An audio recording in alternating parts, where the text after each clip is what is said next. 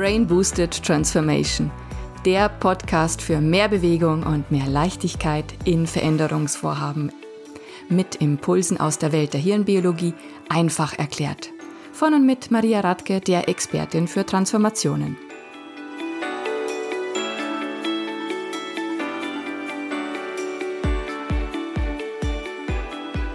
Herzlich willkommen zu einer neuen Folge im Brain Boosted Transformation Podcast. Heute dreht sich alles um das Thema Innovation und Achtsamkeit.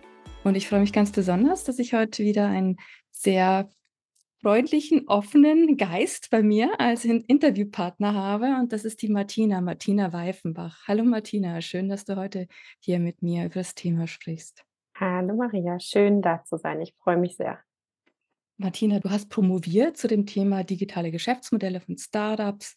Du hast auch eine Dozentenstelle zu dem Thema. Du bist Beraterin, Inhouse Consultant zu dem Thema Innovationsmanagement, aber auch Achtsamkeitslehrerin und du hast auch ein Buch geschrieben. Und alles dreht sich schwerpunktmäßig zu dem Thema Innovation und Achtsamkeit. Möchtest du uns vielleicht mal ein bisschen erzählen, wie kam es denn eigentlich zu dieser Kombination? Ja, sehr gerne. Schöne Frage.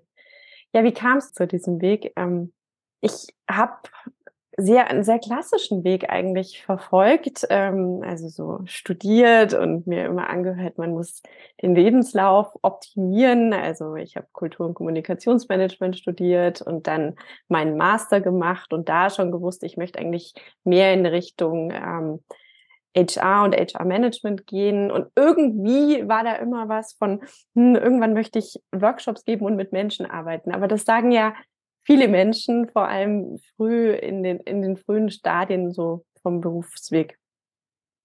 Bei mir war es dann so, ich habe gearbeitet, diverse Stationen bei der Deutschen Telekom im Inkubationsbereich. Von dort aus bin ich dann selbst ins Startup gewechselt, habe da viel gesehen, was so in der Startup-Welt los ist, viel Unsicherheit, viele Veränderungen vom Geschäftsmodell. Oft hat man gar nicht so genau gewusst, warum sich das jetzt eigentlich wieder verändert hat. Und das hat mich zum Nachdenken gebracht und passenderweise habe ich dann eine Promotionsstelle zu diesem Thema gefunden in Berlin und in St. Gallen zu dem Thema Geschäftsmodell Innovation von Startups. Und da habe ich mich darauf fokussiert, genauer hinzugucken, was sind denn eigentlich Entscheidungsprozesse in Innovationsprozessen, wie treffen Führungskräfte Entscheidungen, aber eben auch Gründer und Gründerinnen, weil das bei mir immer so ein Zusammenspiel war aus Innovationsprozessen mit Blick auf Startups, aber auch mit Blick auf etablierte Unternehmen.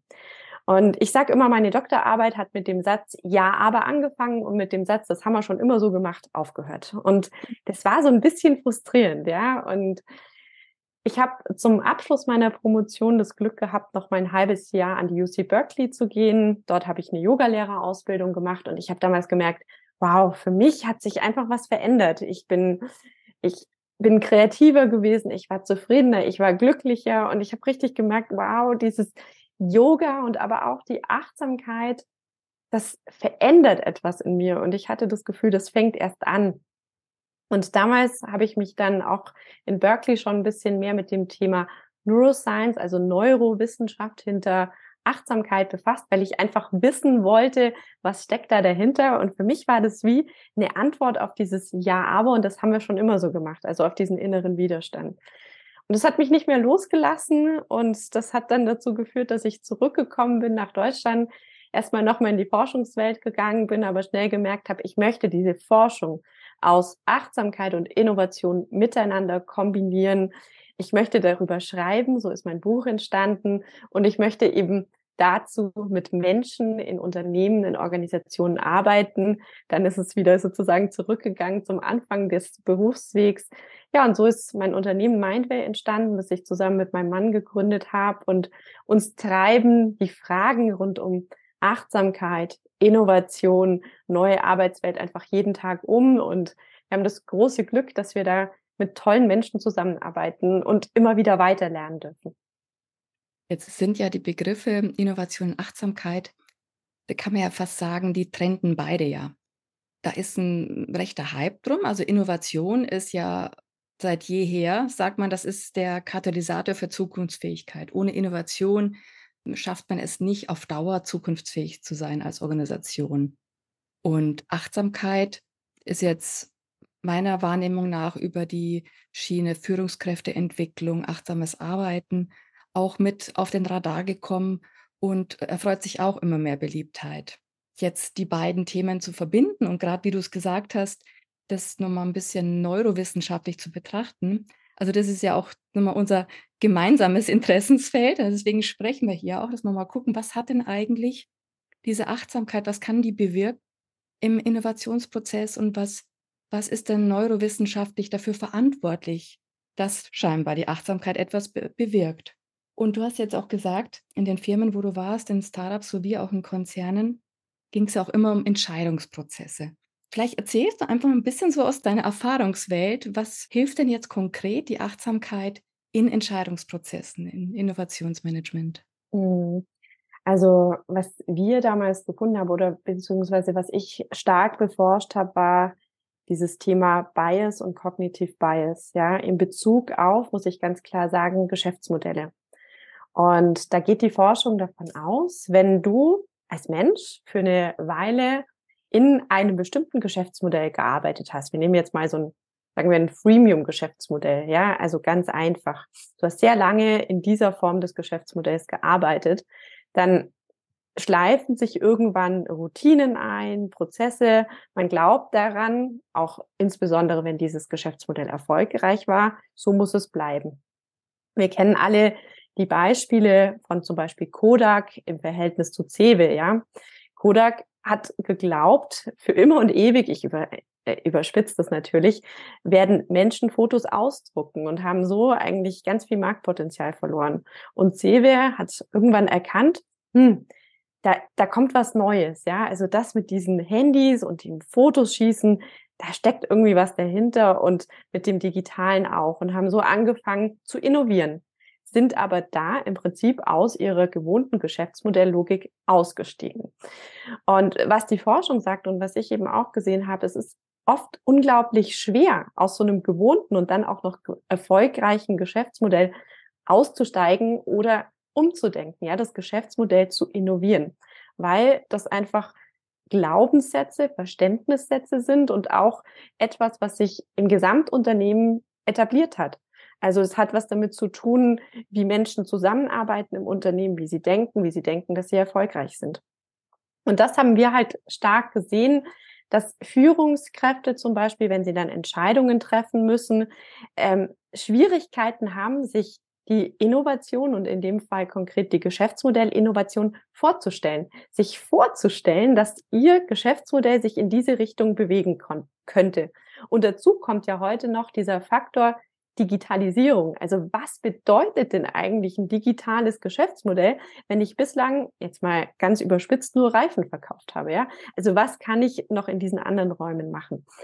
Und das war einfach Teil meiner Forschung, das mit anzugucken und eben auch Angebote zu machen, wie man damit umgehen kann, indem man eben digitale Geschäftsmodell-Innovationsprozesse strukturiert unterschiedliche Methoden kombiniert aus dem Design Thinking oder Geschäftsmodellmuster und unterschiedliche Arten des Denkens anwendet, die dir wahrscheinlich auch alle bekannt sind.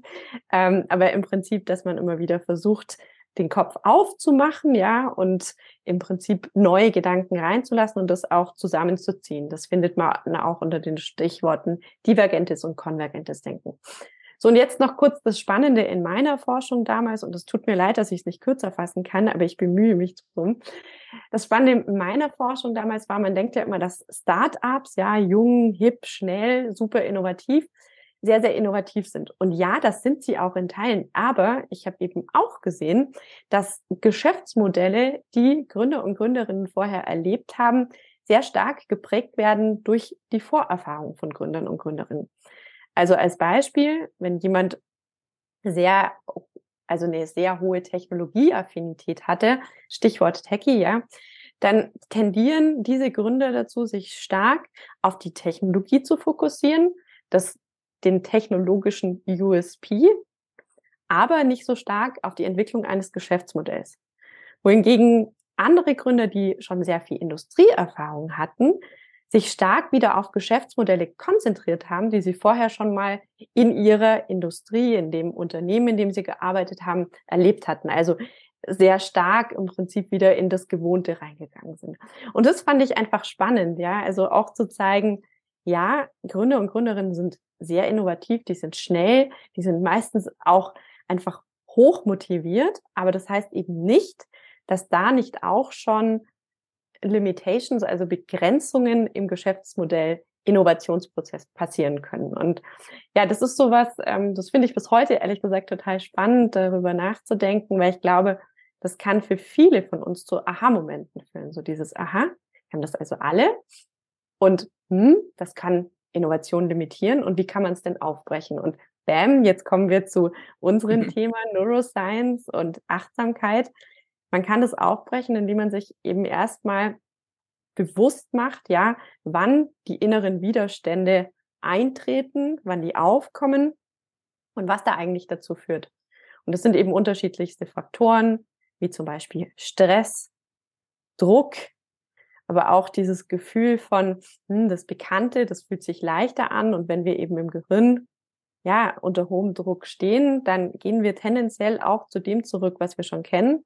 Und gleichzeitig ist es aber auch so, wenn wir in bestimmten Gruppen arbeiten, die wir uns dann vielleicht noch so kreiert haben, dass die gut zu uns passen, kann das passieren, dass da auch wieder eine Bestätigung von dem Gewohnten passiert. Also da hat das, hat Innovation eben auch schon wieder ganz viel mit dem Thema Co-Kreation, Kollaboration zu tun, aber dann auch in neue Richtungen zu gehen. So, und jetzt bin ich mal kurz ab, weil ich bin mir total sicher, dass du dazu was zu sagen hast. Ich weiß ja äh, über deine Erfahrungen und ich frage dich einfach mal, was denkst du dazu?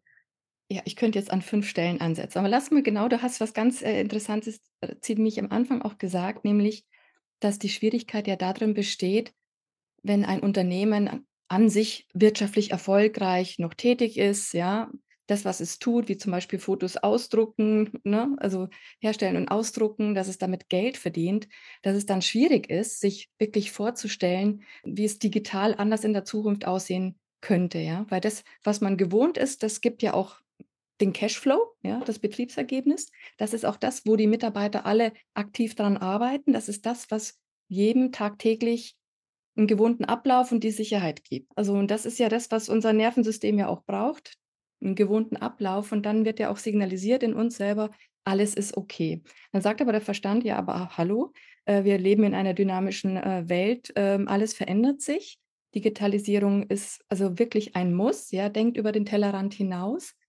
Und es das heißt, stell dir vor, was alles anders möglich ist und dass man den Kunden die, die Bedürfnisse, die sie heute vielleicht noch gar nicht wirklich wissen, anders bedienen können. Ja, und da erstmal hinkommen, dass es andere Modelle gibt. Und sich zu öffnen bedeutet ja erstmal, dass ich mich grundsätzlich aus, aus dem Stressmodus löse oder aus diesem Mechanismus, tagtäglich immer das Gleiche zu tun und auch vielleicht auch einen wirtschaftlichen Druck habe. Ich muss ja erstmal mein Nervensystem in einen entspannten Grundzustand bringen, um äh, überhaupt offen zu sein. Also wie du es gesagt hast, dieses divergente äh, Denken auch überhaupt erstmal zu ermöglichen. Selbst wenn ich erkenne, ich möchte mir was anderes vorstellen, zieht mich das, was ich gewohnt bin, also magnetisch zurück. Das heißt, ich, ich muss mich darauf einlassen, auch mich von meinen Lieblingsideen auch mal zu verabschieden. Und da schlägt aber erstmal das, das Nervensystem Alarm. Je mehr ich vom Verstand her erkenne, dass ich da wirklich erstmal mich öffne und dass ich mich vor allem nicht von diesen ganzen Bias einfangen lasse, ja, die Frage ist, also, wie kommt man aus dem Bias raus, oder? Also was kann man tun, um aus dem Bias sich rauszubewegen? Genau. Und das ist ja im Prinzip sich überhaupt mal bewusst machen, wo schnappt denn diese Falle zu? Wo möchte ich denn eigentlich bequem werden und sagen, okay, diese Weiterentwicklung ist zwar nur so eine kleine minimale Verbesserung, aber eigentlich keine wirkliche Weiterentwicklung, dass man sich das ehrlich eingesteht, ne? Mhm. Äh, beispielsweise. Ja. Und ich glaube, also da da geben halt Achtsamkeit und Neuroscience viele Antworten, oder? Also um genau dahin zu gehen und sich diese Punkte mal anzugucken. Wie reagiere ich? Wie reagiert mein Körper? Wie fühlt sich Widerstand überhaupt erstmal an? Ja, also wenn ich erstmal merke, so, oh, das ist jetzt neu und anders, mm, irgendwas in mir sagt nein, wie fühlt sich das an? Und dann aber auch, ich finde, die Achtsamkeit kann da wirklich helfen, Fragen zu stellen, so, brauche ich den Widerstand? Tut der jetzt gerade gut oder nicht? Und woher kommt der vielleicht auch? Und dann ist es ja auch wirklich so, dass man, ich glaube, in diesem Moment der Erkenntnis auch entscheiden kann und nicht jeder entscheidet sich dafür, aber man kann, man hat den Möglichkeitsraum zu entscheiden, will ich mir die Cent angucken oder nicht? Will ich da reingehen?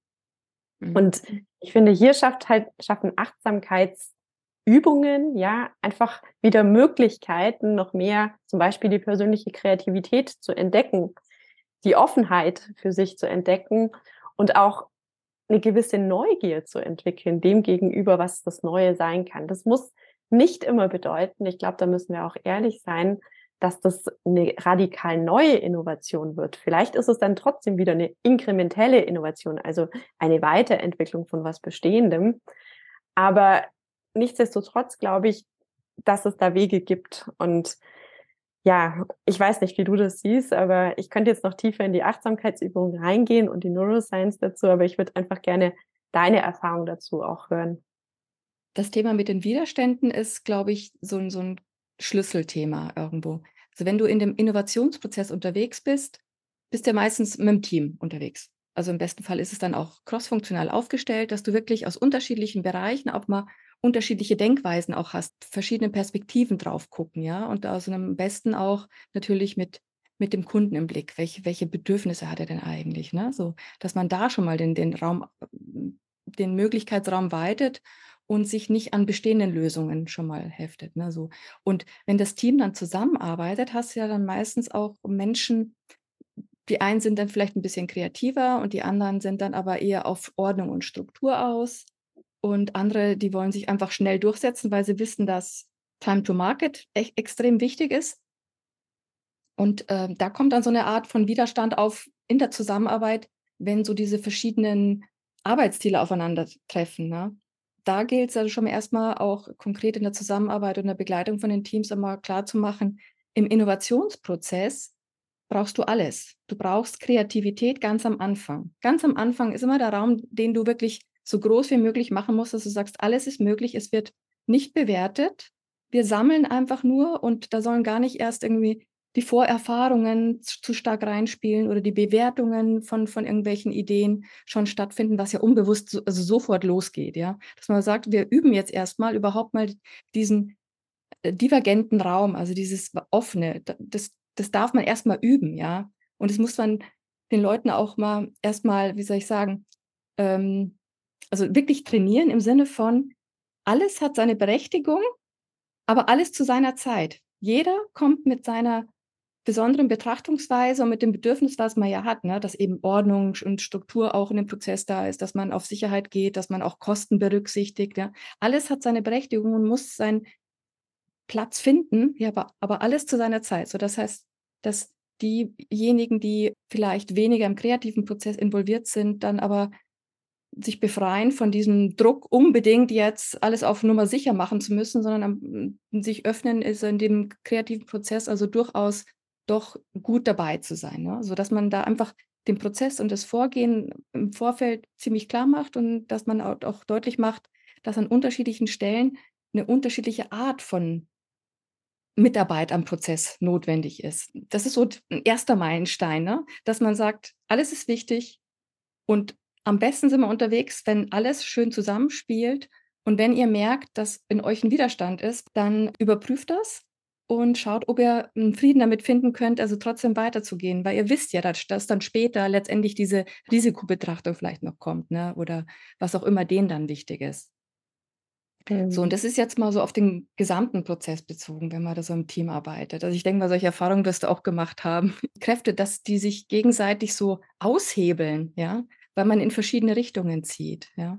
Dass man da schon mal prozessual einfach mal schaut, dass allen klar ist, was gerade, ob gerade offenes Denken oder analytisches Denken gefordert ist. Ja, mhm. ja du hast es so schön dargestellt. Also ich denke, auch hier kann ich nur sagen, ich merke immer wieder, wenn ich Innovationsprozesse begleite, allein ein achtsamer Start in den Prozess verändert so vieles. Also zum Beispiel, um es konkret zu machen, verändert es oft die Art, wie die Menschen miteinander kommunizieren. das verändert auch die Art, wie sie in diese Reibungskommunikation einsteigen. Weil ich finde ja, Reibung ist gut. Ja, Reibung braucht ja auch im Prozess. Und du hast es gerade so schön gesagt. Alle alle Persönlichkeiten sind wichtig, die da sind. Und wenn es aus crossfunktionalen Teams kommt, umso besser. Ich habe sogar mit Cross-Industry-Teams gearbeitet. Es war großartig, ja. Mhm. Also diese gegenseitige Inspiration und dieses sich immer wieder ein bisschen hinterfragen, wenn man aus ganz unterschiedlichen Blickwinkeln kommt. Ich glaube aber, was einfach wichtig ist, ist sich dann immer wieder zu finden, so, was ist das gemeinsame Ziel? Wo wollen wir eigentlich hin? Und das ist es ja eigentlich auch, was Innovationsprozesse so beschreiben, so Stage Gates, ja. Also du hast Phasen, in denen du arbeitest, wie du das beschrieben hast.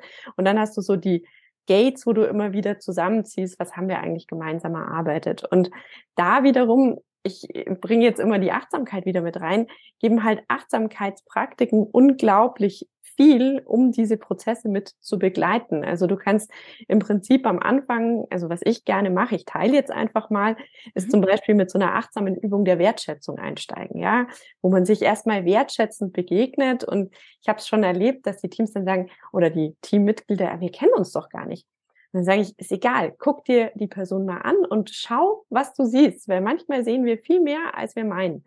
Und diese erste positive Begegnung, diese Übung der Wertschätzung, ja, die, die verändert die Kommunikation. Das ist so ein achtsamer Einstieg, der so ja auch in Teilen aus der positiven Psychologie kommt.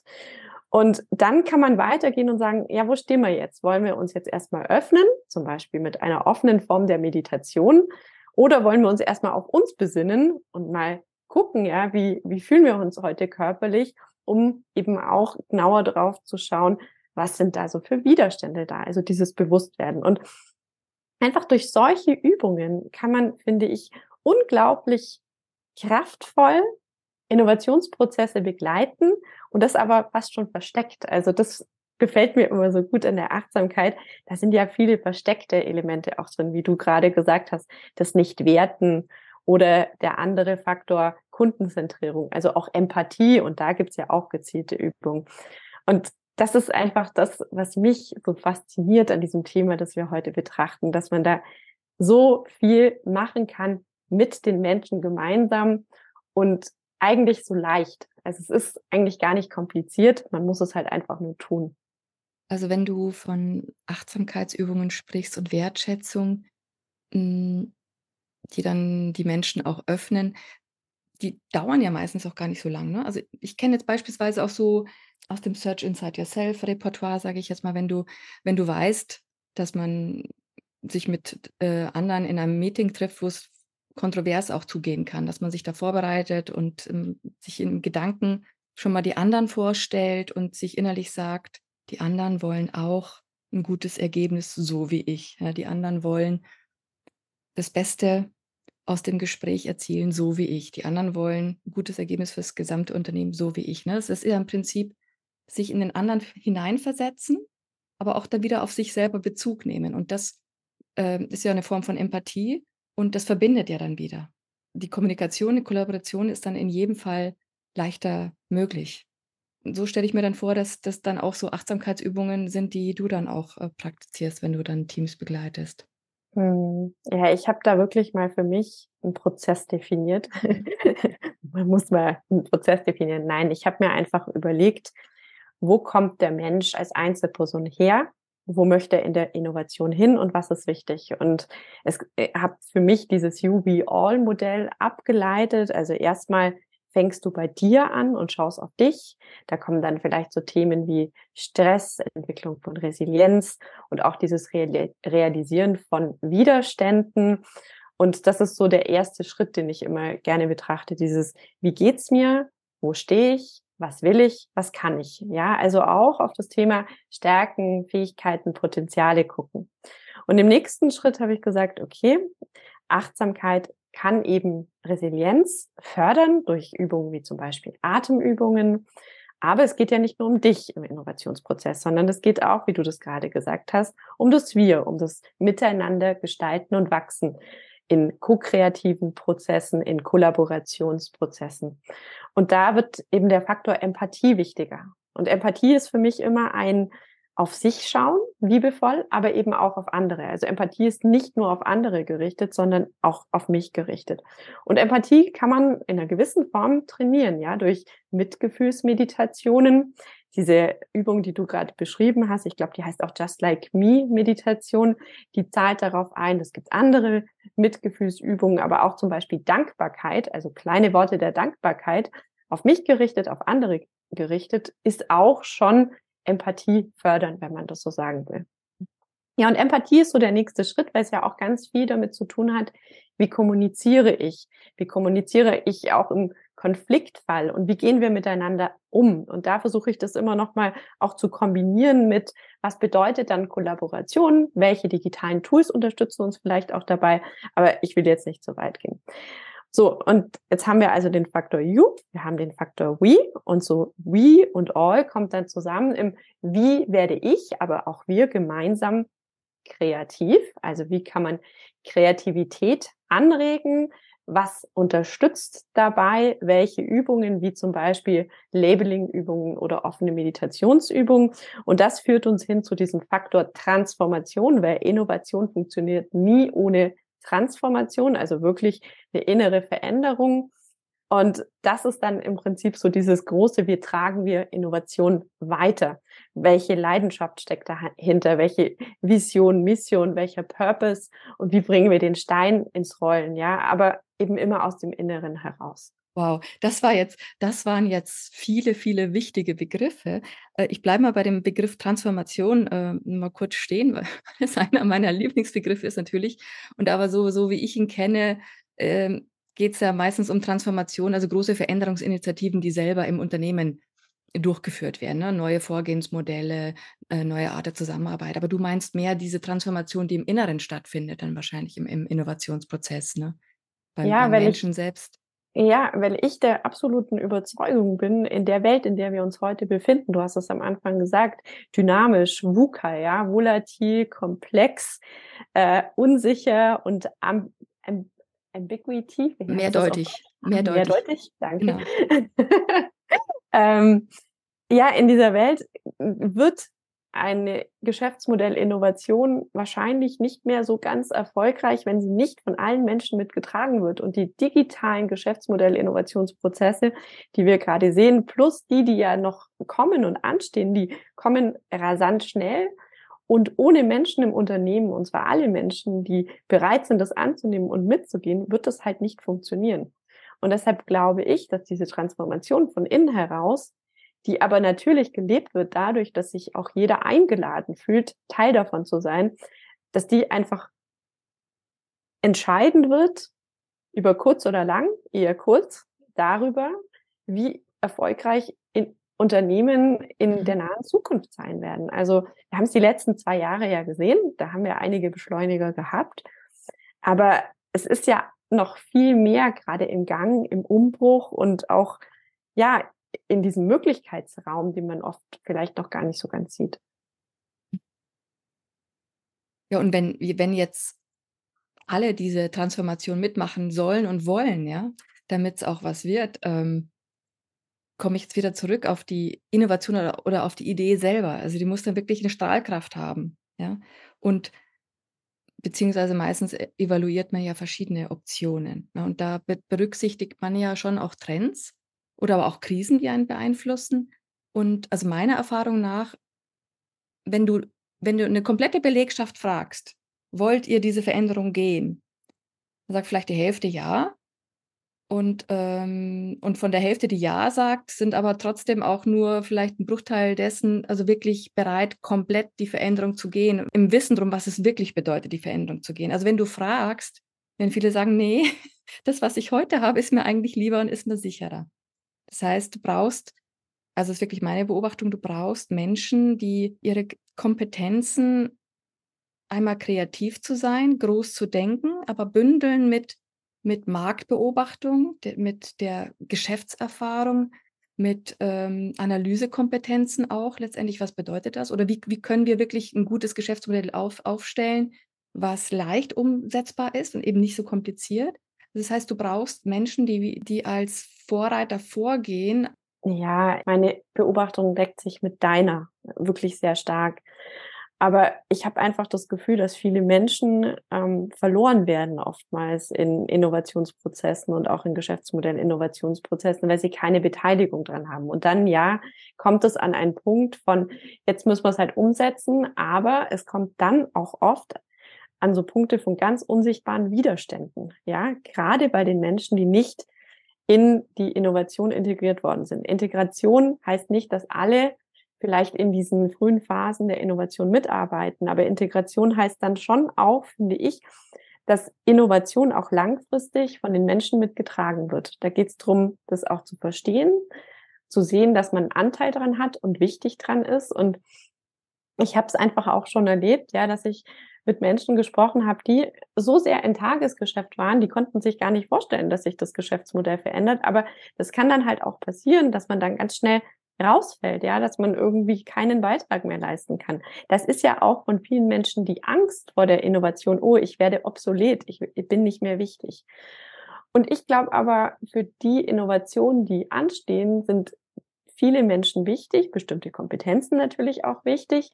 Und es geht heute mehr darum, diese Kompetenzen zu schulen, um möglichst viele Menschen mitzunehmen, anstatt sie zu vergessen und im Kleinen immer nur die Innovation zu treiben. Auch deshalb, weil Geschäftsmodellinnovation nie nur in einem Unternehmensbereich stattfinden kann, sondern da mhm. kommen immer alle Geschäftsbereiche zusammen und müssen gemeinsam darüber nachdenken, wie sie dieses neue Geschäftsmodell weitertragen. Also wenn man einen neuen Kunden in den Fokus nimmt und sich das Produkt entsprechend verändert, dann wird sich auch das Marketing verändern müssen, dann wird mhm. sich der mhm. Vertrieb verändern, da wird sich die Entwicklung verändern, ja. Und diese Menschen zusammenzubringen, um dann eben das Neue zu treiben und dann noch die inneren Wider oder erstmal die inneren Widerstände zu überwinden.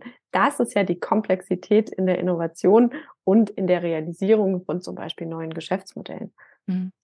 Ja, also ich merke jetzt auch, ich bin hängen geblieben an diesem ja, Mitarbeiter nicht verlieren und äh, die sollen die Möglichkeit haben, am, am Prozess beteiligt zu sein. Und äh, also das klingt auch immer dieses alle mitnehmen durch. Und ich habe jetzt aber auch die Beobachtung gemacht, dass wenn, wenn man versucht, zu viele von Anfang an in diesem Innovationsprozess mit einzubinden, dass man sich da auch im Kreis dreht. Eben gerade auch aus den Gründen, dass man sich gegenseitig im Weg steht. Jeder zieht in eine andere Richtung und dann wird aus einer strahlenden Idee wird plötzlich ein ein nicht identifizierbares Etwas, ja, weil jeder so seine Bedürfnisse damit rein projiziert. Ne? Deswegen finde ich es wirklich wichtig, gerade wenn es um Geschäftsmodelle geht, dass wir hier auch ganz klar erkennen, dass es hier eine Führung gibt, also auf der Führungsebene, dass hier wirklich auch Zeichen gesetzt werden. Und du kannst da natürlich, also in, im Innovationsteam, also wenn du da crossfunktional aufgesetzt bist, das geht natürlich über alle Bereiche und äh, weil das betrifft ja die komplette Wertschöpfungskette, wie du sagst, da sind alle irgendwie betroffen. Aber du arbeitest ja mit denen dann zusammen, die üblicherweise auch veränderungsoffen sind. Mit denen arbeitest du zusammen und dann, wenn du dann nach dem Prinzip der kritischen Masse gehst, dass du sagst, du hast ein, wirklich eine, eine Gruppe von Menschen, die sich durch das Unternehmen ziehen, ja, und die anderen mit anstecken, dann ist für mich so sichergestellt, dass so eine Gesamtbewegung stattfindet. Worauf ich hinaus will, ist, dass man in diesem Prozess nicht immer von allen das Okay einholen kann und das, das grundsätzliche Verständnis. Es wird immer welche geben, die sagen, okay, nee, Veränderung ist mir jetzt einfach gerade zu äh, früh. Aber du brauchst Menschen, die die Grundidee tragen oder nach vorne gehen, ja, so einige Schritte vorausgehen und die anderen einfach mit anstecken, ja, und die sich dabei auch nicht ins Boxhorn jagen lassen, wenn mal die ersten Schritte vielleicht auch mal äh, anstrengend sein werden, ne? die aber die Vorstellung haben, was dieses neue Geschäftsmodell oder die neue Idee wirklich bewirken kann. Und die werden ja auch nicht immer alles auf genau eine Karte setzen. Also gerade in der heutigen Zeit, du evaluierst ja immer verschiedene Optionen und du koppelst ja immer äh, rück mit dem Markt. Was sagt der Kunde dazu? Ist es eine gute Idee? Mhm. Ja, also ich, ich bin immer noch der, der absoluten Überzeugung, dass ähm, Innovationsfähigkeit auch wirklich eine Zukunftskompetenz ist und eine, die man durch eben zum Beispiel Programme wie Mindful Innovation lernen kann, aber vielleicht auch gar nicht so explizit, sondern eher so implizit, ja, indem man Dialoge darüber anregt, indem man offen spricht, indem man Menschen einfach im Unternehmen zeigt, du bist wichtig und wir gucken jetzt erstmal drauf, wie wir eine Innovationsfähigkeit entwickeln durch mhm. eben Umgang mit Stress und Druck und diese ganzen Schritte. weiß nicht, ob man es immer so explizit machen muss, aber mir geht es einfach vielmehr darum, wenn dann dieser, dieser Trupp, ja, der Innovationsbegeisterten und Innovationsoffenen losgelaufen ist.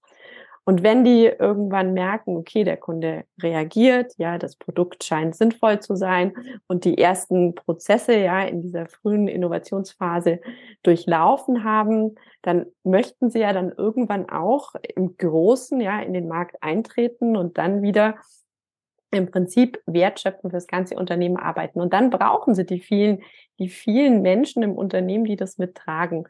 Und mhm.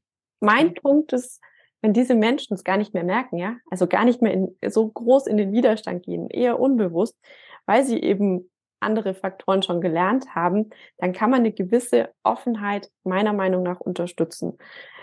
Und vielleicht ist es aber auch an dem Punkt, jetzt wo du sagst und ich so drüber nachdenke, wo man gar nicht mehr so explizit drüber reden muss, ja. So, vielleicht ist es auch der Punkt, Handeln auf Anweisung, was ich ja immer ein bisschen schwierig finde, aber Handeln auf Anweisung, um was Neues zu tun, ja. Und ich hinterfrage das Neue nicht mehr so, sondern ich merke, ah, das Neue hm, in der Kommunikation ist das auch mit hm, einem möglichen neuen Geschäftsmodell verbunden oder vielleicht wird es auch gar nicht so kommuniziert, aber ich bin offener dem gegenüber. Ich sehe eher Möglichkeiten als das, was ja oft passiert, als Begrenzungen, Limitierungen oder ich kann nicht mehr so viel tun. Und ich habe einfach so viel starre Masse in großen Unternehmen gesehen und so viele Menschen sehe ich ehrlich gesagt immer noch, die einfach so unglaublich beschäftigt sind, ja, aber vielleicht auch mal Lust hätten, was anderes zu denken. Und ich, ich glaube, dass man so einfach mehr diese Einladung aussprechen kann. Mhm. Und so aber auch was machen kann, was wichtig ist für Unternehmen, nämlich gemeinsam auf diese Komplexitäten und Dynamiken, die einfach herrschen, einzugehen. Weil die werden nicht weniger werden in den nächsten Jahren. Und die großen Unternehmen werden sich noch schneller verändern.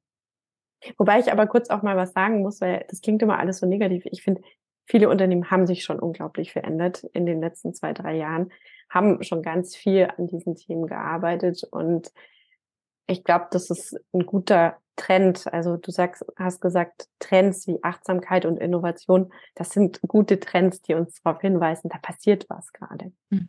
Du hast ja gesagt, du warst auch so in großen Firmen, aber auch bei Startups. Jetzt ist ja nochmal ein Unterschied, ob du eine große Firma hast oder so eine kleine Firma. Ne? Weil ich kann mir vorstellen, ne, wenn du die Verantwortung für viel, viel mehr Menschen trägst, die aber gewohnheitsmäßig die letzten 10, 20 Jahre schon immer das Gleiche getan haben, dann ist das eine andere Entscheidung, als wenn du neu anfängst. Auch wenn du weißt, das ist der richtige Weg der da eingeschlagen wird, grundsätzlich, ja. Aber wenn du dann im Prinzip in deiner Belegschaft gefühlt auch Menschen hast, die Bundestrainer Deutschlands, weißt du, von der Qualität, alle, wissen besser, wie es geht, ja, und das alles kommentieren, dann ist es ganz gut, wenn du wirklich die Sachen validiert hast und sagst, äh, in die Richtung geht es, oder wenn du vorweisen kannst, warum das gut ist, oder auch erklären kannst, warum das gut ist. Also du musst etwas erzählen können, etwas erzählen können, woran du glaubst. Dann ist es also mir persönlich ist es dann auch egal, ob du das Mission, Vision oder wie auch immer nennst. Du weißt, wo du hin willst. Je authentischer oder je klarer du es vermitteln kannst den, den Menschen, desto mehr lassen sich dann auch anstecken. Und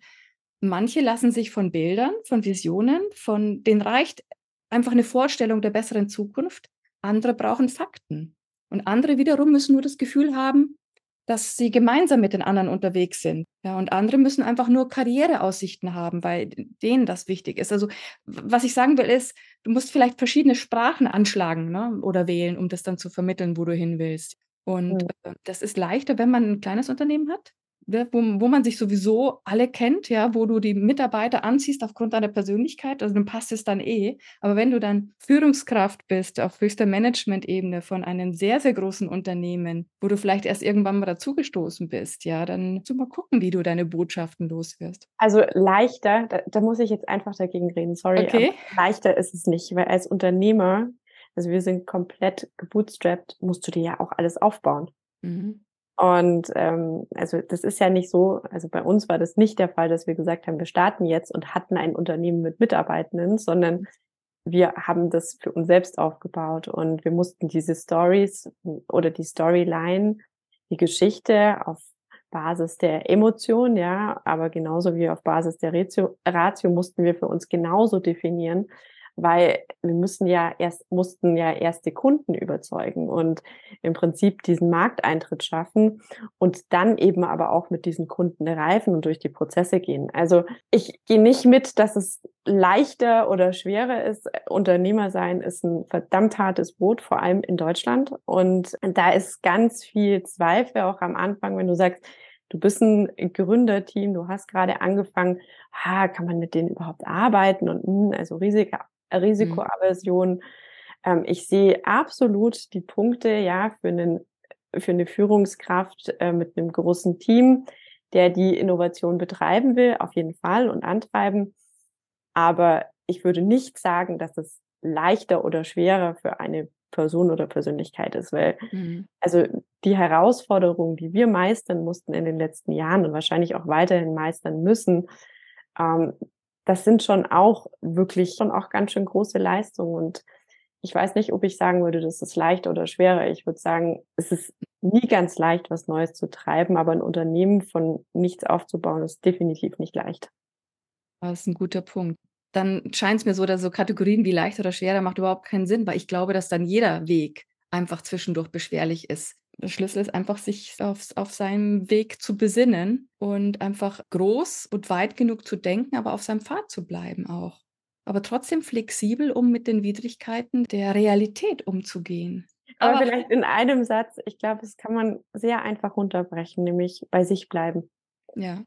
Also einfach und immer wieder zu sich zurückkommen. Also ich denke, das ist so eigentlich das A und O und das kannst du überall tun, ja. Großes Unternehmen, kleines mhm. Unternehmen, gar kein Unternehmen, mhm, öffentliche Einrichtungen, das ist ja eigentlich egal. Aber schlussendlich ist es immer wieder ein auf sich zurückkommen, sich zu fragen, was tut mir gut, was gibt mir Energie, was gibt mir Kraft, was kann ich gut, was mache ich gern. Und ich glaube, das ist sowieso der A und O Antriebsmotor für ein eigenes erfolgreiches Leben, aber dann glaube ich auch wirklich wieder für Innovationen. Lass uns vielleicht mal über das, den, die Begrifflichkeit Achtsamkeit sprechen. Das Feld ist ja so weit. Da kann man ja so viel machen oder aber auch nicht machen. Also jetzt für einen Innovationsprozess. Was konkret sind Achtsamkeitsübungen? Wie können wir uns das vorstellen für einen Innovationsprozess? Hm. Also erstmal, vielleicht gehen wir noch mal auf den Punkt zurück, wo wir auch gerade schon waren, nämlich meine Überzeugung ist, Innovation beginnt bei mir. Und wenn ich jetzt das Problem habe, ja, jetzt müssen wir noch ein bisschen innovativ sein und eigentlich ist äh, sowieso schon so viel los und wir stehen unter Stress und Druck, das wird nicht funktionieren. Unter Stress und Druck entsteht keine Innovation und wenn, dann ist sie vielleicht inkrementell, aber definitiv nicht radikal. Mhm. Warum? Weil es dafür Kreativität braucht. Aber Kreativität entsteht auch nur dann, wenn wir eben nicht unter Stress und Druck stehen und unser Kopf im Prinzip nicht mehr so ausgerichtet ist. Wenn wir unter Stress stehen, dann ist unser Kopf ja so ausgerichtet, der schaut nicht mehr ganz so weit, sondern eher auf die anstehenden Aufgaben, die Tasks fertig zu bekommen, die To-Do-Listen abzuschließen. Es geht aber ganz wenig um Neues, um anderes, um Offenheit. Also müssen wir uns ja eigentlich erstmal mit dieser Truppe überlegen, wie kommen wir wieder in einen Zustand, wo wir vielleicht ein bisschen offener werden. Und wie kommen wir dahin? Durch die Entspannung. Und was kann uns in die Entspannung bringen? Achtsamkeitsübungen. Welche? Zum Beispiel ein Bodyscan oder eine Atemübung. Was üben wir dabei auch? Fokus. Fokus braucht's für was? Ah, Innovation. Damit wir zum Beispiel fokussiert erstmal ein Problem angehen. Weil wo beginnt denn Innovation? Eigentlich beim Erkennen von Problemen oder auch Opportunities und Gelegenheiten, ja. Mhm. Also, was brauchen wir im nächsten Schritt? Jetzt sind wir wieder ein bisschen da, wo ich es vorher schon erzählt habe. Im nächsten Schritt braucht es einen Dialog über Probleme, über Gelegenheiten, über Möglichkeiten. Dafür müssen wir Raum schaffen, ja. Also wieder Innovation auf Druck und mal schnell zwischendurch, mm -mm, funktioniert nicht, weil es ist anstrengend, ja. Auch Kreativität ist anstrengend. Und wir wollen ja dann von diesem Verständnis erstmal von unserem Ausgangspunkt in die Kreativität gehen. Da können uns auch wieder Achtsamkeitsübungen unterstützen. Aber ganz wichtig, und ich finde, das ist der wichtigste Punkt, Achtsamkeit heißt, ich bin präsent mit mir, mit dem, was ich kann, mit dem, was ich erreichen möchte und somit auch mit dieser Verbindung, ja, aus Herz, aus Verstand, aus Bauch, aus Körpergefühl, ja. Was bringt diese Innovation? Wo bin ich? Wie kann ich mich einbringen in die Innovation? Und erst dann bin ich der Meinung, können wir überhaupt in die Kreativität einsteigen und das auch gemeinsam tun.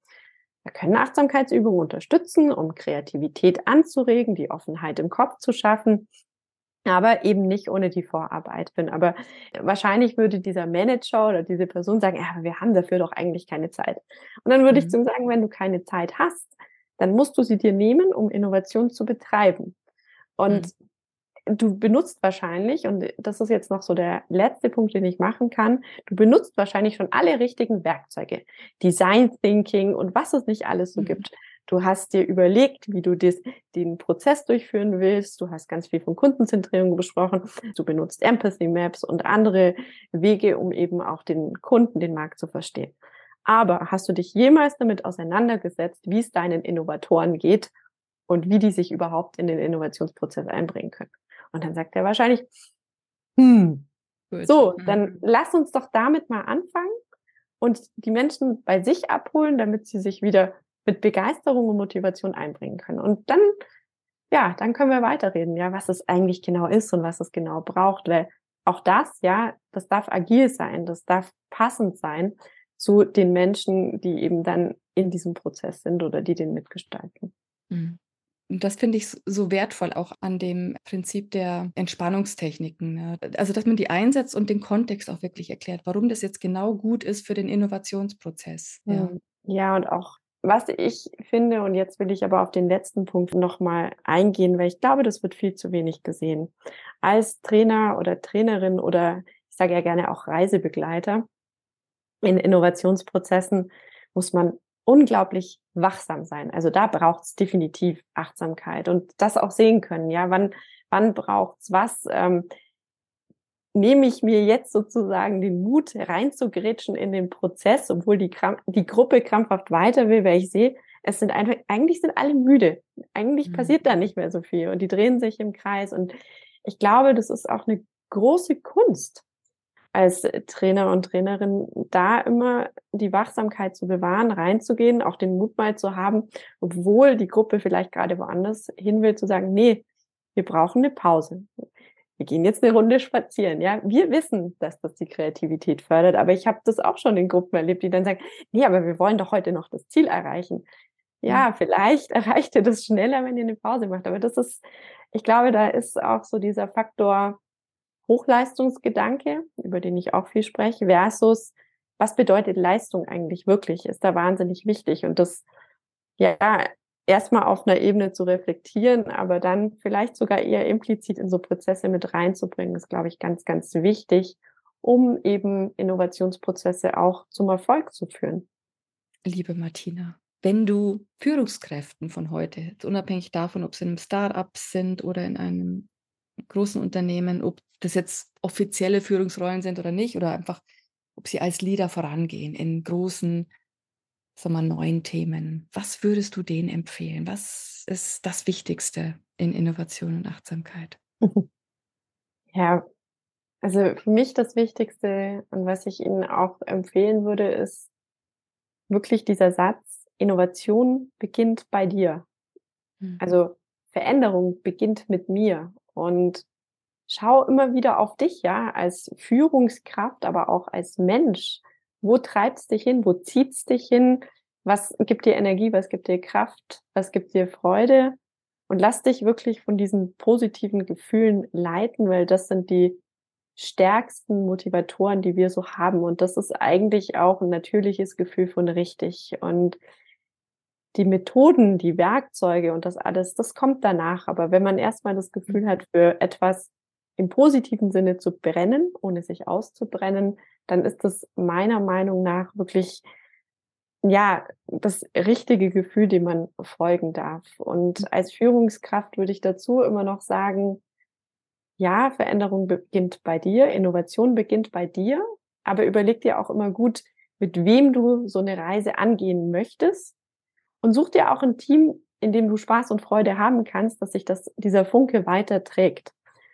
Mhm. Und schlussendlich, ja, bring den Stein ins Rollen und bleib dran. Innovation bedeutet auch dranbleiben. Wir haben es heute gehört, durchhalten, mutig sein und sich eben immer wieder auf sich besinnen, damit man dann vielleicht auch was Großes schaffen kann. Mhm. Und ich denke, das würde ich den Führungskräften so sagen, sage ich auch ganz oft. Und es ist schön, das jetzt nochmal hier anbringen zu dürfen. Dann möchte ich es einfach nur so stehen lassen. Dem kann ich nichts mehr hinzufügen. Das ist wunderbar. Danke. Danke, Martina. Sehr, sehr gerne. Es war schön, da zu sein. Und dann wünsche ich euch, liebe Zuhörer, alles Gute, eine transformative Zeit, wo auch immer ihr gerade seid. Genießt das Wetter, genießt eure Mitmenschen und genießt euch selber. Macht's gut, bis zum nächsten Mal.